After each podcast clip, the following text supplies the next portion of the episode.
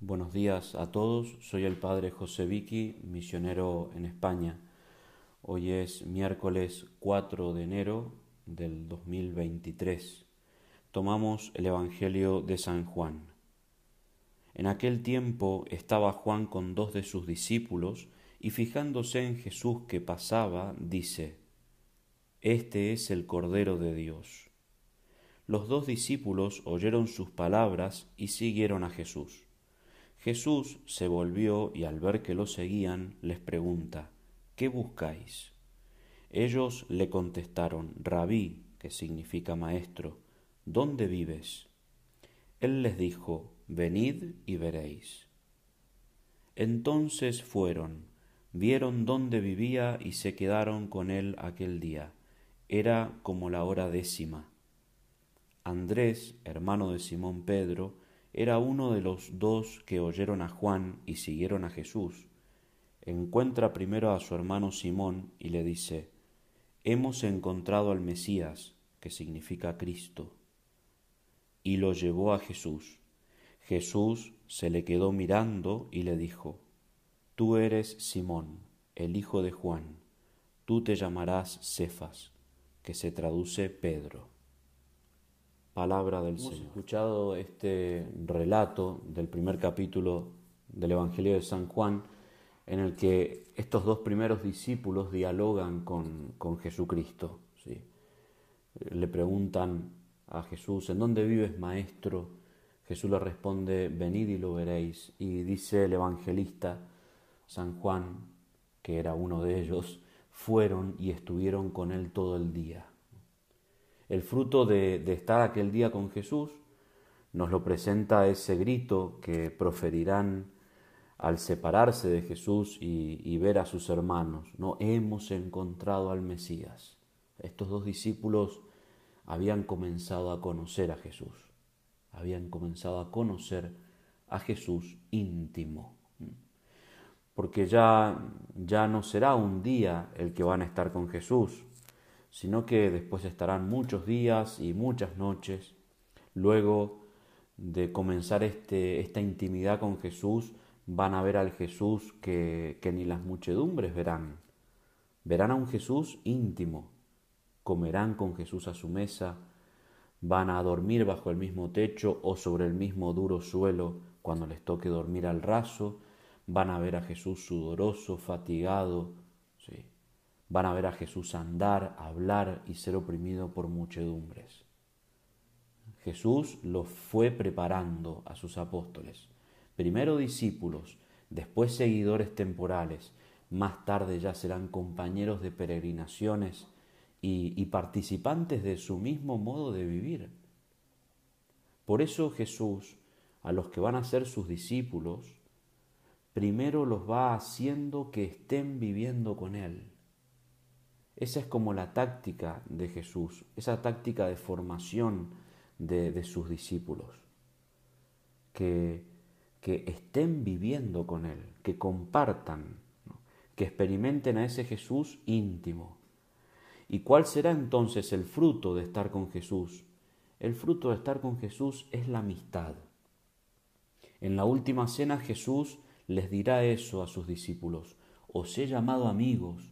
¿Por qué? Porque todo lo que he oído de mi Padre os lo he dado a conocer. Vosotros sois los que habéis permanecido conmigo en mis pruebas. Por eso, queridos hermanos, ¿qué, qué regalos tan grandes, tan magníficos hace Jesús a los que quieren ser sus seguidores, como somos nosotros, todos los cristianos. Ese regalo de la amistad, y no solo de la amistad, sino el motivo de esa amistad, que es el haberles concedido vivir en intimidad con Él. Es decir, los llama amigos porque antes los hizo sus íntimos, amigos y por consiguiente iguales a Jesús, que es lo propio de la amistad, es producir la igualdad entre los amigos. ¿Y por qué amigos? Amigos porque lo conocen más y porque lo conocen mejor a Jesús. Lo conocen mejor que todos los demás y por tanto lo aman tanto que padecen las mismas penas y pasan por las mismas pruebas que Él. Esa es la divina pedagogía de Jesús en la formación de sus discípulos. Antes que apóstoles y maestros del mundo, los quiere amigos íntimos. Para eso y sólo para eso es que los retiene consigo antes de enviarlos a predicar, como dice el Evangelio de San Marcos. Los llamó para que estuvieran con Él y luego enviarlos a predicar. Y es lo que vemos en el Evangelio de hoy que estos dos discípulos pasaron todo el día con Jesús. Primero, amigos íntimos, luego apóstoles y maestros del mundo. Y uno puede preguntarse, bueno, ¿y cuál es la diferencia? ¿Qué es lo distintivo de esta amistad con Jesús? ¿Qué es lo, lo que diferenciaba a los apóstoles del resto de las personas que seguían a Jesús? Dice San Manuel González, el gran obispo español, él dice que la diferencia está en el conocimiento experimental de Jesús, porque hay muchos amigos que lo conocen especulativamente a Jesús, quizás conocen todo el Evangelio, quizás conocen toda la teología, pero no lo conocen experimentalmente. Dice él, saben cómo debe ser Jesús, pero no cómo es. Saben que es bueno, misericordioso, omnipotente, sabio, pero no, no, se, no se han puesto ni se ponen a probar su bondad, su misericordia, su poder, su sabiduría. De ahí que crean mucho en Él, pero se fíen poco de Él. Que prediquen, escriban y canten de Él, pero apenas se cuiden de meter su recuerdo y sus ejemplos en su vida ordinaria a estos conocedores de Jesús, dice el santo obispo, conocedores de Jesús por fuera y desconocedores por dentro. A ellos se le puede repetir la queja del cenáculo, tanto tiempo hace que estoy con vosotros y no me habéis conocido. No conocer experimentalmente a Jesús. Eso es lo que produce la amistad y la intimidad con Jesús un conocimiento más profundo y experimental de la persona de nuestro Señor Jesucristo. Por eso, queridos hermanos, podemos terminar diciendo que Jesús y la Iglesia necesitan apóstoles. Es lo que necesita el mundo de hoy. Apóstoles entregados a Jesús. Pero no olvidemos que antes que apóstoles y maestros del mundo, Jesús nos quiere sus amigos íntimos. Primero, amigos íntimos de Jesús.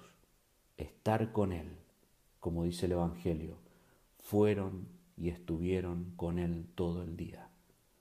Lograr tener ese conocimiento experimental de Jesús que da la oración, la oración personal, la frecuencia de, los sacramentos, eso producirá la amistad con Jesús para que después podamos llevar a Jesucristo al mundo y predicar de Él. Que María nos conceda esta gracia.